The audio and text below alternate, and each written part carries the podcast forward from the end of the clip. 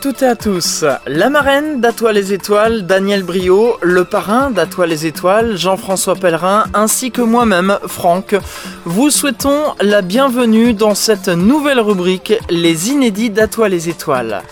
Cette rubrique est née d'une suggestion du parrain d'Atoile les Étoiles, Jean-François Pellerin. Dans cette rubrique, vous y retrouverez du son qui n'a jamais été et ne sera jamais diffusé à la radio. Cela ne vient pas en parallèle aux émissions À toi les étoiles, mais plutôt en complément des émissions. Par exemple, imaginez que prochainement ait lieu une importante manifestation sur l'astronomie. Le troisième mercredi du mois qui précède cette manifestation, je reçois dans une émission à toi les étoiles l'organisateur de cette manifestation et pendant une heure, il vient nous parler de ce qui va avoir lieu lors de cette manifestation. Puis le jour J, je me rends sur place avec un appareil de reportage pour interviewer les organisateurs, des exposants, recueillir l'avis du public et pourquoi pas enregistrer des extraits de conférences.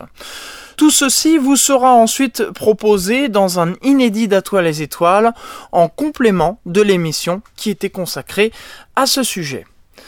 Sachez qu'il n'y aura pas d'inédit d'Atoile les étoiles pour chaque émission, ce sera plutôt une publication aléatoire. C'est pourquoi je vous invite fortement à vous inscrire à la mail list d'Atoile les étoiles.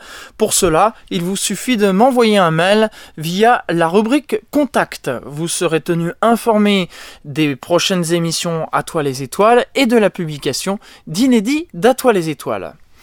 Pour ce premier inédit d'Atoile les étoiles, eh bien, cela vient aujourd'hui en complément de la dernière émission qui a eu lieu le 20 juin dernier. Le thème était Jean-Loup Chrétien, premier spationaute français dans l'espace, et l'invité n'était autre que Jean-Loup Chrétien lui-même qui est intervenu par téléphone avec euh, la participation du parrain d'Atoile les étoiles, Jean-François Pellerin. Le 26 juin dernier avait lieu au musée de l'air et de l'espace une cérémonie pour euh, célébrer le 30e anniversaire du vol de Jean-Loup Chrétien. Je m'y suis rendu avec un appareil de reportage.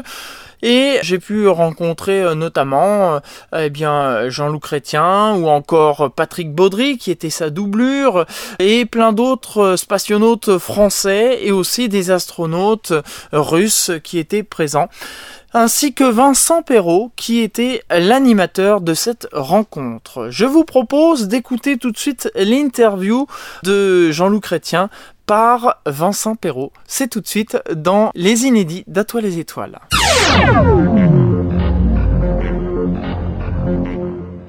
Voici celui que nous avons et que vous avez envie de célébrer ce soir à l'occasion de ce 30e anniversaire. Il est venu bien accompagné puisqu'il est, je crois, en compagnie de trois de ses enfants, deux garçons et Lorraine, dont la beauté est décidément assez troublante. Mais le vrai héros de cette soirée, c'est vraiment lui. Monsieur Jean-Loup Chrétien, sous vos applaudissements très fournis et très chaleureux,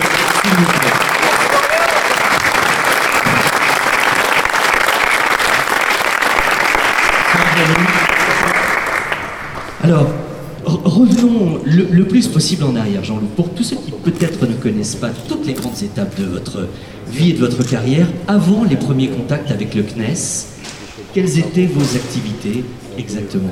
Pilote d'essai? Alors j'avais été pilote d'essai, j'étais pilote de chasse, j'étais revenu de la chasse, comme mon collègue qui tourne la tête, là, vous voyez, qui est discrètement dans le coin, Patrick, qui était... nous partagions le même métier. Euh, métier de pilote de chasse, avec euh, beaucoup de plaisir. J'imagine, c'était une passion évidente. Et un jour, il a bien fallu qu'il y ait un premier contact avec le CNES. Est-ce que vous vous souvenez de la façon dont c'est arrivé? Est-ce que vous l'avez vu arriver ou y a-t-il eu vraiment un premier contact très précis?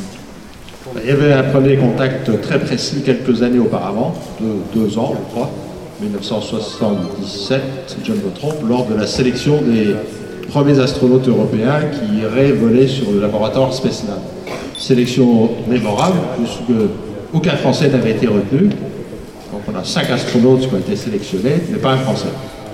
Et euh, notre président de l'époque, M. Giscard d'Estaing, avait pris ombrage, euh, sachant que la France à l'époque, et encore maintenant un peu moins, mais était le principal contributeur budgétaire au budget de, l'Agence spatiale européenne. C'est difficile de faire avaler au président de la République que les autres qui payaient deux fois moins cher, trois fois moins cher, quatre fois moins cher, cinq fois moins cher, étaient sélectionnés. Donc cette sélection, j'y avais participé, avait été éliminé comme les autres, sans honte. Et puis euh, la suivante, effectivement, on a eu cette, euh, cette chance de bénéficier d'un examen de rattrapage offert par M. Léonid Brejnev, rencontrant notre président. Et il se trouve que tout à fait par hasard, mais très par hasard, Léonid Brejnev avait été informé de cet échec. Il a failli ne pas le savoir, car à l'époque, il y avait quand même un, mur qui séparait tout le monde et les informations circulaient peu. C'est marrant, personne ne réagit. bon, ben bref.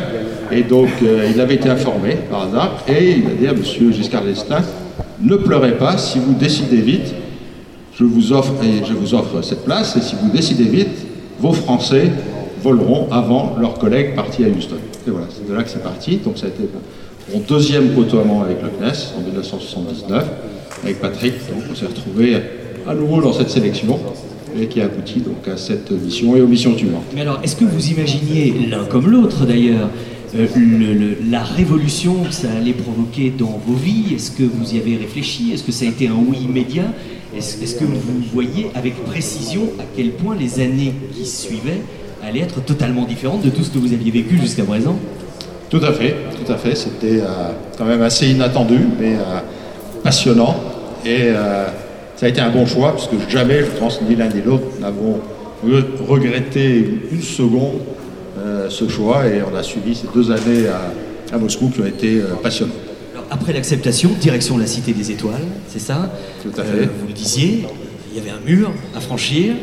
Beaucoup de découvertes, beaucoup de surprises. Comment avez-vous vécu ces premières semaines, ces premiers mois à côté de Moscou? On était censé avoir appris le russe, mais euh, on avait aussi euh, regardé d'autres livres. On avait lu Tintin, on avait, euh, on n'avait pas été les meilleurs élèves de l'apprentissage de la langue russe, ce qui fait qu'on est arrivé là-bas avec beaucoup de trous dans la raquette. Et, mais ils nous ont, après nous avoir un peu bahuté, bisuté, nous ont aidé à mieux comprendre cette langue, à mieux comprendre les, attraits, les détours, les, astuces pour euh, dire survivre, survivre dans une cage dorée.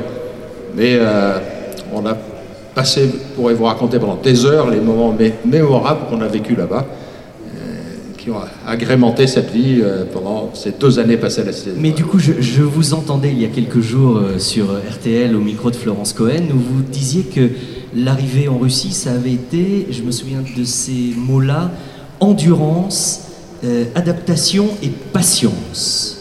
Beaucoup de patience. Beaucoup de patience. Beaucoup de patience. On avait, euh, ah, on avait reçu des, consignes sur place. Euh, on avait dit par exemple, vous ne conduirez pas vos voitures, vous avez deux merveilleuses petites voitures qui sont à l'ambassade de France, elles resteront là-bas jusqu'au jour où vous repartirez vous pourrez les ramener en France si vous voulez, elles seront toutes neuves. Ici, chez nous, vous ne conduirez pas. Donc déjà, il a fallu qu'on utilise nos jambes, c'était un bon entraînement. Et puis, euh, on a eu pas mal de, petits événements. On, a même testé un moyen de communication euh, incontournable euh, à l'époque. Avec Patrick, un jour, a dit, tiens, on va, voir si ça marche. On va dire que le petit déjeuner est dégueulasse, on va se mettre sous nos lustres, va dire, le petit déjeuner il est dégueulasse, la moindre des choses serait de donner du caviar au petit déjeuner.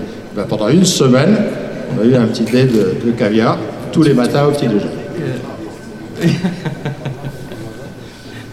J'imagine que quand on est euh, excentré, exilé, volontaire, mais exilé un petit peu dans un pays aussi différent, avec des coutumes et des, une culture aussi différente, euh, on se serre les coudes entre Français? Il y avait une, symbiose, une véritable équipe entre Patrick et vous?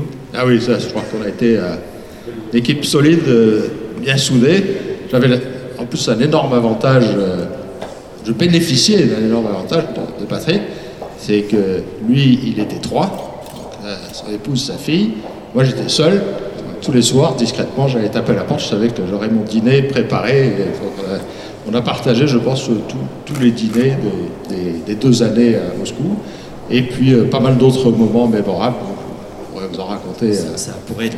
Alors, allons un petit peu plus vite sur cette période d'entraînement où là, évidemment, on imagine concentration optimum, on ne pense qu'à ça. Reste-t-il pendant ces deux ans ne serait-ce qu'un petit peu de place pour autre chose que pour la mission et, l'objectif final évidemment? Alors là, pas, beaucoup. Hein. Euh, on aurait bien voulu voir le soleil, on l'a jamais vu pratiquement. On a vu beaucoup de neige. Euh, on a vu, euh, qu'est-ce qu'on a vu? Nos vélos. des, des tocs de fourrure sur la tête. Je voyais dans les images que Patrick a montées pour nous des tocs en permanence sur la tête. je ne sais pas quelle température il faisait, mais enfin ça avait l'air frisqué. Il fallait beaucoup, beaucoup, de patience et beaucoup de persévérance. Et ça c'est normal, je crois que les autres ils en avaient aussi et euh, pour que le, temps passe. Et j'essaie de retrouver quelques autres anecdotes, euh, mais non, celle-là, je voulais dire en privé. On se parlera dans un petit instant. Alors, si vous voulez bien, on en arrive au jour, car il y a un moment où, après toute cette préparation, le jour arrive, j'allais dire, enfin. Est-ce qu'on se dit que ça arrive enfin ou est-ce que ça arrive déjà? Ah, c'était la patience qui continuait. On a été envoyé à Baïkonour 15 euh, jours avant le vol. Alors il faisait très beau et on n'avait plus grand chose à faire. Donc il fallait meubler ses journées et c'était pas mal. Il y avait le, soir, enfin les repas se prenaient dans une, salle, euh, une grande salle qui avait reçu déjà pas mal de cosmonautes avant nous. Une ambiance euh, de, vacances, en plus dans le Kazakhstan où le climat à l'époque, donc fin juin, était meilleur que celui qu'on a en ce moment. Ça, c'était l'hiver dans le Kazakhstan, là, qu'on vit ici en ce moment. Et donc 15 jours là aussi de, patience, mais aussi de découvertes assez, euh, assez euh, étonnantes, comme euh, par exemple, certains de nos médecins ici étaient coupables, je crois, des poissons qui séchaient sur le toit où on allait se reposer l'après-midi. Les, les, médecins allaient le soir pêcher des petits poissons qui faisaient sécher et qui dégustaient 5, 6, 8 jours après il est bien séché au soleil, et c'était très bon, très très bon. les, petits agréments de Baïkono. Donc le grand jour arrive. Bon, bien sûr, vous avez dû le raconter 100 fois et répondre euh, des milliers de fois à cette question. Les sensations du lancement, la sensation psychologique, la sensation physique, c'est quelque chose dont aujourd'hui encore, après ces 30 années de recul, il vous arrive, pour une raison ou pour une autre, de repenser parfois, même si on ne vous pose pas la question. Ah oui, ça c'est bien ancré dans la mémoire, donc il n'y a, plus de temps, on ne pense pas à 30 ans, on ne pense pas à 20 ans, 10 ans. Le temps ne compte plus beaucoup, ce sont des, souvenirs, euh, ce sont des pages qui peuvent tourner d'un seul coup.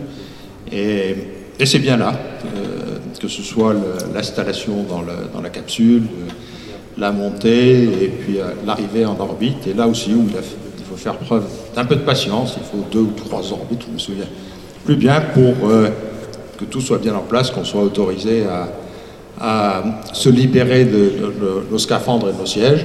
Et en ce qui me concerne, j'avais une fâcheuse tendance au simulateur à Moscou à, m'endormir. Il se trouve que euh, à la fin de la première orbite, au début de la deuxième, quand vraiment il n'y avait pas grand-chose à faire et à attendre, euh, j'en ai profité pour taper un petit roupillon et Sacha Ivanchenkov m'a attrapé par le bras et me disant Attends, Jean-Loup, on n'est plus au simulateur. C'est le, vol pour Réveillons-nous. Réveillons-nous. Il ne me donnait rien à faire. Il faisait tout. je, vous entendais dans une interview récemment parler de, sur ce premier lancement d'une certaine naïveté. Vous disiez, par la suite, euh, je savais un peu plus à quoi je m'attendais. J'ai abordé ce premier lancement avec une certaine naïveté. C'est vraiment le mot qui convient? En ce qui me concerne, oui. Eux, ils m'avaient raconté quelques petites choses, mais pas tout. Euh, il y a des, événements qui surprennent un peu, comme euh, l'arrêt du premier étage, euh, la séparation de l'étage, la séparation de la coiffe. Ça, pète de partout ce truc-là. Ça s'arrête, puis ça redémarre, puis ça s'arrête, ça redémarre. Moins, on s'y attend pas. Et ça fait un peu drôle. La première fois, c'est. alors en plus, ma, montre était mal réglée, donc au moment où je m'attendais à, ce qu'effectivement on ait ces événements, c'était pas le bon moment. Vraiment, paf, le truc qui faisait. J'ai l'impression qu'on descendait en marche arrière qu'est-ce que c'est que ce bazar? Puis euh, ça redémarrait, puis je voyais que les deux autres, ils bronchaient pas, ils avaient trouver ça tout à fait normal. Et euh, c'était une chevauchée effectivement assez fantastique. Et la sensation d'apesanteur, c'est quelque chose que vous n'aviez pas testé à terre. J'imagine que le vol 0G de Jean-François Clairvoy aujourd'hui euh, avait cours à cette époque-là ou... Oui, on en avait fait chez les Russes. Vous en aviez fait un petit peu. Ilyushin 76. Et puis les, les pilotes que nous étions euh, avaient déjà expérimenté seuls dans leur coin, sur leur Mirage ou autres avions, pareil, des, des paraboles pour éprouver les joies de la pesanteur, voir voler la checklist devant soi. Là, c'était en continu tout d'un coup. C'était pas Ah, bah voilà, là, euh, 12 secondes, 0, retour au sol, re 12 secondes et 0. Hein. Voilà, puis euh, d'autres petites choses. D'ailleurs, euh, je, je voulais vous poser la question pour vous demander quel était, au final, l'objet véritable de la mission pour laquelle vous partiez. Vol habité, premier vol franco-russe. Y avait-il une mission précise? Ouais. C'était une balade pour laquelle le CNES avait payé 25 millions de dollars. C'est le prix qu'on pratique encore. Très bonne réponse Ça, ça s'applaudit On a été les premiers touristes de l'espace. Merci. euh, Non, parce que vous disiez on ne me donnait rien à faire là-haut, mais blague à alors, part. ça c'est pendant la, pendant la montée. Les, les- les pilotes de l'ascenseur, là, ils, ils avaient toutes les manettes. Nous, on avait. nous, on n'avait rien. On avait, une, on avait une caméra.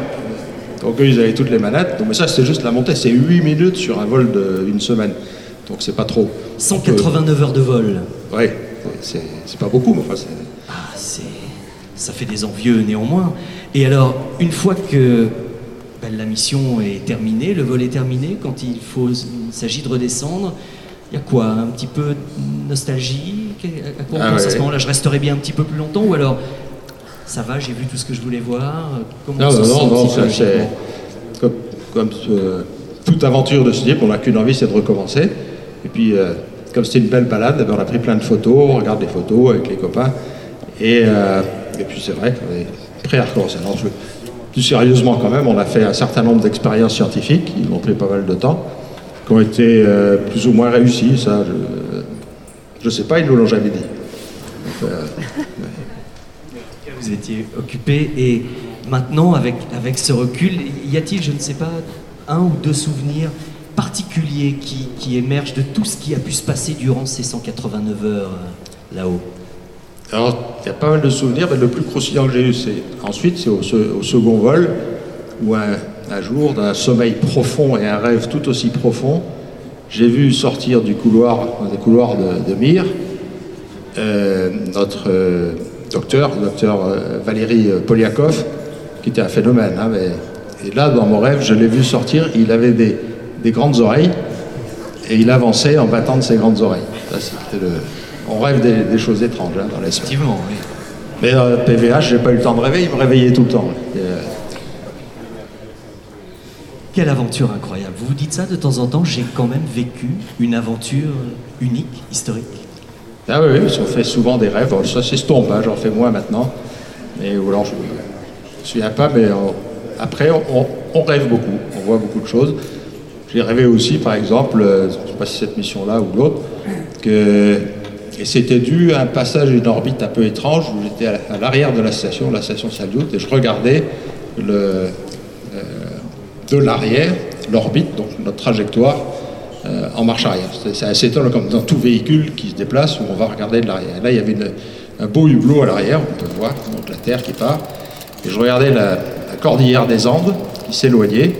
Et à un moment, l'horizon était tellement perceptible. Vous voyez cette euh, cordillère des, des Andes, de, de- de- de très loin bien sûr, mais quand même le, le liseré de, cette cordillère, de ces montagnes.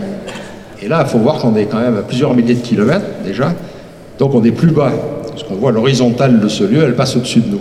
Donc ça donne une sensation étrange de voler plus bas que ce qu'on a là-bas. Ce qui n'est pas le cas, parce qu'on est, on est toujours à 400 km d'altitude, heureusement, donc on n'est pas descendu.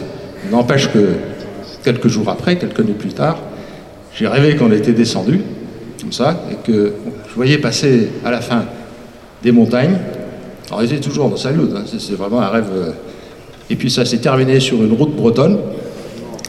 Et euh, on est sorti de, de la station pour la pousser au bord de la route pour pas qu'il y ait des accidents. Euh, là, les rêves dans l'espace, c'est. Et on n'avait pas bu, hein. En fait, C'était pas une goutte d'alcool. Vous ne nous le diriez pas, de toute façon. Non. Donc, euh, écoutez, on, on pourrait évidemment parler pendant des heures d'une aventure aussi importante, entrer beaucoup plus dans le, dans le détail, mais au nom de tous ceux que vous avez fait rêver, des vocations que vous avez probablement aussi fait naître, J'aimerais que vous applaudissiez tous très chaleureusement Jean-Luc Chrétien. Très très chaleureusement.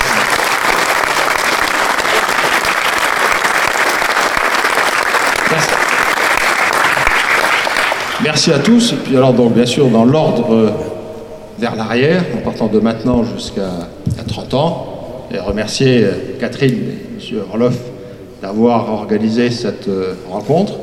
Vous tous qui êtes venus euh, nous soutenir, je dis bien nous, et puis en repartant euh, vers cette époque lointaine maintenant, trois décennies, beaucoup, je ne citerai pas tout le monde,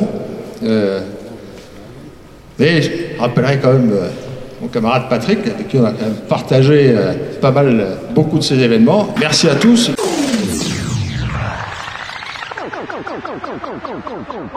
Voilà pour euh, cette interview de Jean-Loup Chrétien par euh, Vincent Perrault et vous avez pu l'entendre, hein, Vincent Perrault l'a dit, il y avait beaucoup de monde, euh, beaucoup de spationautes français et notamment Claudie Aigneret et je lui ai posé quelques questions. Claudie Aigneret, donc vous avez assisté au au 30e anniversaire du vol de Jean-Loup Chrétien, quelle impression ça vous fait? C'est beaucoup de souvenirs, c'est beaucoup de respect pour ce qui a été fait depuis ce temps-là. Jean-Loup a été le premier. On l'a bien redit aujourd'hui, toute cette euh, amitié, chaleur, vraiment coopération, fraternité. Moi, c'est souvent le mot que j'emploie. Ça a commencé là. J'ai eu la chance de le vivre aussi pendant 8 ans, 9 ans à la Cité des Étoiles. Et c'est un grand bonheur que de, pouvoir euh, célébrer ces 30 années et puis euh, ces trois vols magnifiques. Bien sûr, il y a 30 ans, c'était le premier, mais ensuite, il a eu vraiment un parcours superbe. Alors justement, il y a 30 ans, quand Jean-Luc Chrétien est parti euh, là-haut dans les étoiles, qu'est-ce que vous faisiez à ce moment-là? Vous n'étiez pas encore euh, euh, spationaute? Et en 1982, je devais terminer ma spécialité de rhumatologue, à peu près. C'était l'époque où j'étais médecin. C'est vrai que c'est en 84 où j'ai vu cet appel à candidature pour une sélection qui, qui allait venir. Et comme euh, euh, j'étais moi une astronaute scientifique et non pas pilote, euh, armée de l'air, comme, euh, comme les Jean-Loup, la première fois que j'ai croisé Jean-Loup, c'est en lui présentant des expériences scientifiques qu'il aurait à mener à bord de la station spatiale. Et j'étais très vigilante à ce qu'il soit bien préparé, qu'il ait bien compris le, propos scientifique de ce qu'il devait faire. Donc on s'est rencontrés comme ça, puis depuis euh, vraiment une amitié très forte, beaucoup de, de respect parce que Jean-Loup est quelqu'un de tout à fait formidable. Puis le bonheur de retrouver les amis russes aussi ce soir à cette occasion. Et c'est lui qui vous a poussé à, votre candidature?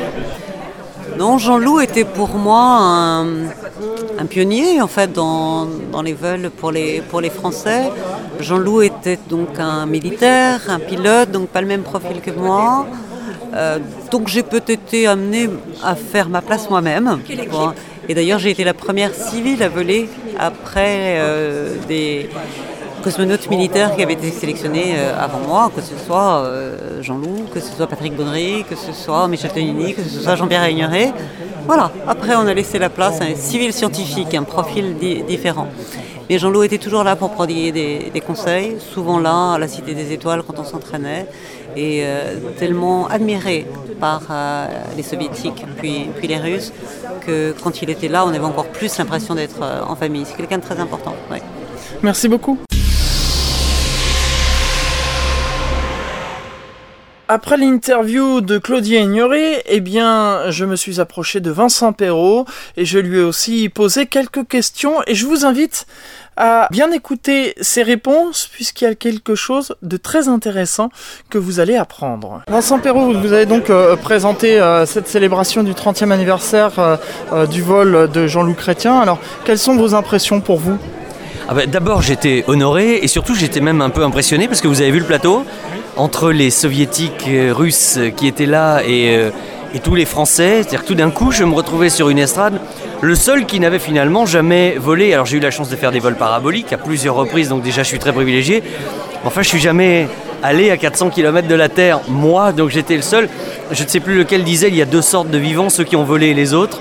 J'étais le seul à, à ne pas faire partie de cette catégorie et pourtant à être des leurs. Donc inutile de vous dire que c'est un grand privilège. Vous vous souvenez de- du vol de Jean-Luc Chrétien?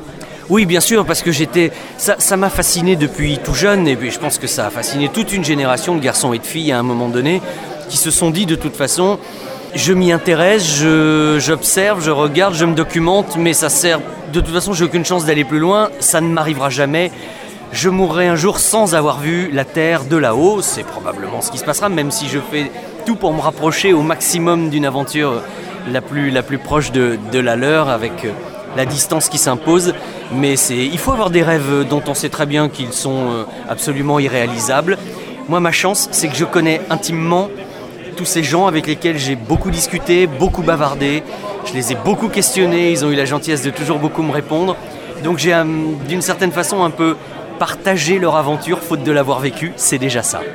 Vous êtes passionné d'astronomie, question que je vous pose, euh, vous seriez partant pour faire une émission à toi les étoiles un jour? Oh, avec vous? Bien sûr, oui, avec grand plaisir. J'ai quelques petites aventures à raconter, des petites choses. Je suis allé beaucoup en Guyane, comme je vous le disais. J'ai fait des émissions avec, toutes ces, avec tous ces héros, on peut vraiment les appeler comme ça. J'ai participé à des vols 0G, je m'y intéresse de très près en tant que passionné, euh, novice, mais, mais en tant que passionné, j'ai essayé de m'impliquer comme, je le, comme je le pouvais, donc je serais ravi de répondre à vos questions un de ces jours. Donc prochainement, Vincent Perrault dans À toi les étoiles. Merci beaucoup. Rendez-vous pris, au revoir. Au revoir. Est venu ensuite le moment de terminer cette rencontre et je vous propose d'écouter le mot de la fin par Jean-Loup Chrétien. Il va après falloir éteindre les lumières au musée de l'air et de l'espace, mais c'est à vous qu'il euh, tient de conclure évidemment. Voilà le mot de la fin. Eh merci à tous, merci encore à ceux qui euh, ont organisé tout ça, merci à ceux qui nous ont volé, qui nous ont, nous ont fait voler, pardon, nous ont entraînés, si bien entraînés. Et puis euh, rendez-vous euh, à la prochaine célébration. Alors je pense que dans quelques années, on va avoir à nouveau 30 ans. Ce sera le vol de, Patrick euh, Gaudry aux États-Unis.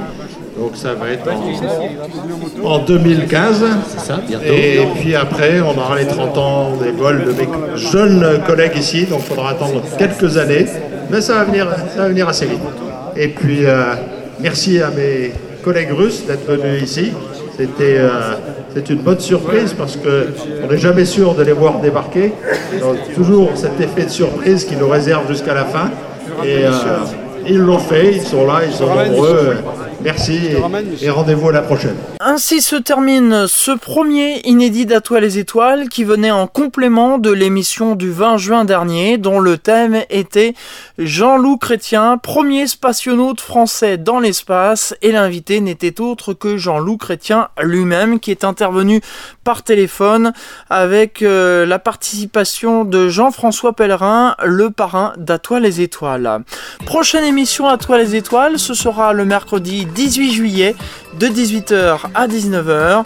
Et sachez que chaque été, je vous propose la formule été d'Atoile les étoiles qui consiste à délocaliser l'émission et au lieu de faire venir les invités dans les studios ou de les interviewer par téléphone, eh bien je fais une balade à travers la France pour vous faire découvrir des lieux dédiés à l'astronomie et à l'astronautique. Et le thème de l'émission du 18 juillet sera à la découverte de l'observatoire de Nice Côte d'Azur. Donc soyez au rendez-vous le mercredi 18 juillet de 18h à 19h et je peux déjà vous dire qu'il y aura en plus un inédit d'Atoiles les étoiles qui viendra en complément de cette émission. Soyez donc au rendez-vous. La marraine d'Atoile les étoiles, Daniel Brio, le parrain d'Atoile les étoiles, Jean-François Pellerin, ainsi que moi-même, vous remercions d'avoir écouté ce premier inédit d'Atoile les étoiles et on vous donne rendez-vous donc le 18 juillet. Au revoir à tous et merci de votre fidélité aux émissions À les étoiles et aux inédits d'Atoile les étoiles.